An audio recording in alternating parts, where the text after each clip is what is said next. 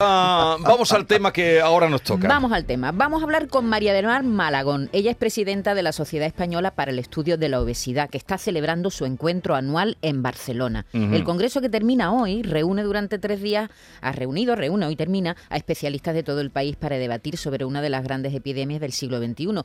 Ella, eh, nuestra invitada, es eh, subdirectora científica del Instituto Maimónides de Córdoba y catedrática de Biología Celular de la Universidad de Córdoba.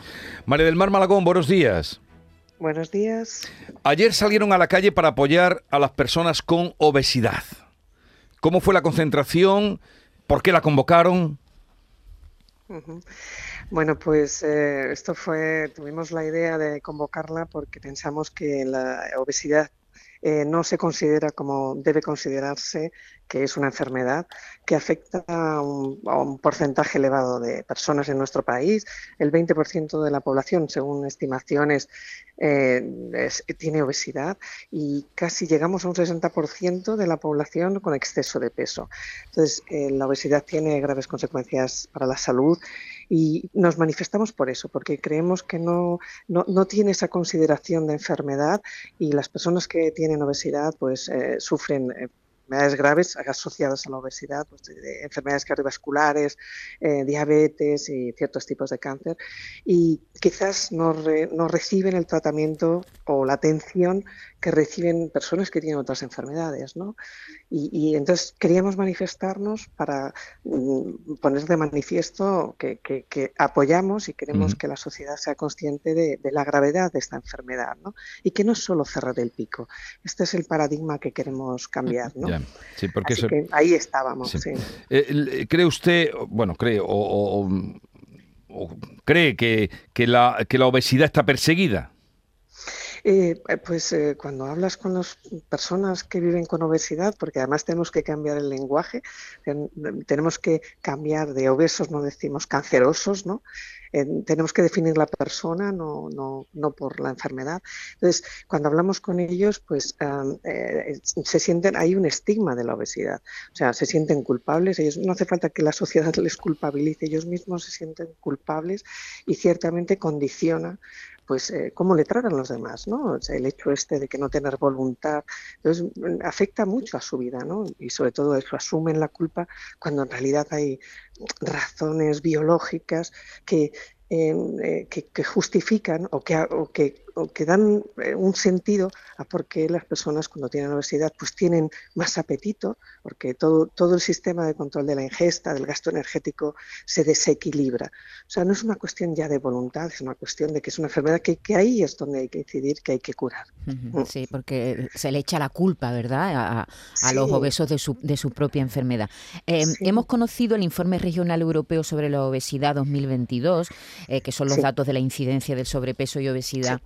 En, Europa, en algunos países europeos. Los datos de nuestro país no son nada buenos. Estamos en la posición número 9 de los 53 países que se han analizado. Y usted ha dado los datos al principio, el 20% de la población obesa y el 60% de la población adulta con sobrepeso u obesidad. ¿Por qué? ¿Por qué estamos así en este, en este ranking tan altos? Bueno, eh, y, lo que es muy curioso es que están los países del este y países mediterráneos en, el top de estas listas, ¿no? Los del norte de Europa y nosotros, ¿no? Eh, eh, no, los del, este. de Ah, los del este, los del este, de Europa y nosotros. Sí, sí, sí. Y llama la atención, pero también es verdad que nuestros hábitos de vida han cambiado. ¿no? La dieta mediterránea, que es maravillosa, igual que la dieta atlántica, que ahora mismo se pone, están eh, poniendo en valor en, el norte de España, pues son dietas que son extraordinarias para, para mantener el peso y para tener una vida saludable. Pero nos estamos separando de esa dieta mediterránea. Es difícil mantenerla cuando hay muchos productos alimenticios, comidas, bebidas altamente eh, calóricas, que se ajustan quizá más a nuestro ritmo de vida y a nuestros bolsillos, porque también esa es otra cuestión a tener en cuenta. Muchas veces eh, determina más el código postal ¿no? Mm. que casi el código genético ¿no? en un momento determinado. O sea que, mm. María del Mar, ha dicho usted ahora mismo que no se trata de cerrar el pico. Una de las ponencias del Congreso habla de cómo la grasa engaña al cerebro. ¿Cómo lo hace?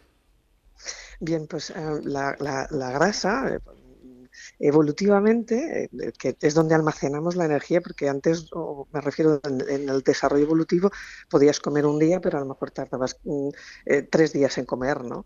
Entonces, hemos desarrollado la grasa, que es un tejido maravilloso para guardar la energía para los periodos donde no haya, porque cuando no ingerimos, el corazón tiene que seguir funcionando, la cabeza tiene que seguir, el cerebro tiene que seguir funcionando y, tenemos que asegurar eso, ¿no? Pero, eh, y ese es el sentido porque cuando está lleno manda señales al cerebro para decir ya estoy lleno, digamos, de señal de saciedad. En el caso de las, de, las personas obesas eso está desequilibrado y esa señal de saciedad no, no llega, con lo cual, aun cuando estás comiendo, no, no, no se frena digamos, la señal de saciedad y sigues teniendo apetito. Entonces, ahí la grasa no, no engaña al cerebro en el sentido de que le está mandando señales o no le está mandando las señales que necesita el cerebro para decir hasta aquí hemos llegado. ¿no? Y eso, como digo, es, no, es una cuestión de voluntad, es una cuestión eh, que tiene una base biológica. Eso es lo que tenemos que entender bien. ¿no? Claro. La Sociedad Española para el Estudio de la Obesidad reclama un plan nacional para abordar este asunto, este problema? Eh, sí, si tenemos en cuenta el número de personas que lo sufren y, el 20% ya, me refiero, ese, ese 20% ya es, es, muy importante y el resto pues hay que cuidar que no lleguen, que no lleguen a aumentar ese 20%, mm. ¿no? Entonces, necesitamos que haya un plan nacional para que haya un tratamiento integral de esta enfermedad también, no solo que haya un tratamiento farmacológico que ahora mismo no se subvenciona por el Sistema Nacional de Salud, mm, eh, cuando sea necesario implementar un tratamiento farmacológico, sino que si pensamos como es una enfermedad multifactorial, eh, deberíamos tener una aproximación multidisciplinar, es decir, especialistas en endocrinos, en nutrición, en ejercicio, en psicólogos, etcétera. Entonces, esa aproximación que es más holística es lo que realmente requieren las personas que viven con obesidad. Usted nos ha dado datos que recuerdo para que los tengamos muy presentes, 20% de obesidad en nuestro país, 60% de personas que están en sobrepeso u obesidad y en la edad infantil, ¿cómo está la situación? En la edad infantil los, porcentajes son menores, obviamente, y, eh, pero son alarmantes porque las personas o los niños y adolescentes que tienen obesidad serán con alta probabilidad adultos con obesidad, porque además la obesidad es una enfermedad crónica y, recidivante, o sea que eh, hay un histórico. Y, si la obesidad es una enfermedad, como estamos definiendo, y se desarrolla a edades tempranas, entonces serán personas que vivan con enfermedad toda la vida. Em, eh, hay un Plan Nacional de Obesidad Infantil, en la que interviene una fundación, Fundación Gasol también, el Gobierno de España, donde las medidas son fundamentalmente de prevención. Entonces, bueno, hay que hay que trabajar sobre ese aspecto, pero también considerar que estos niños que tienen obesidad eh, hay que tratarlos también que tienen una enfermedad. ¿no? O sea que también la aproximación eh, eh, no basta con decir ya darán el estirón. Muchas veces no, no, se trata de o que, sano está mi niño, que sano está mi niño que está gordito. ¿no? no se van a estirar tanto, o sea, no van a llegar a dos metros. ¿no?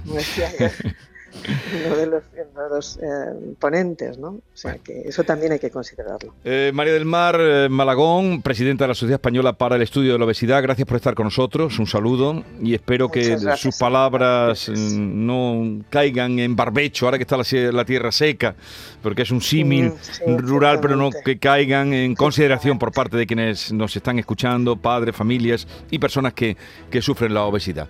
Un saludo y buenos días. Muchas gracias a ustedes por difundirlo. Adiós, buenos días. por su invitación. Adiós, buenos días.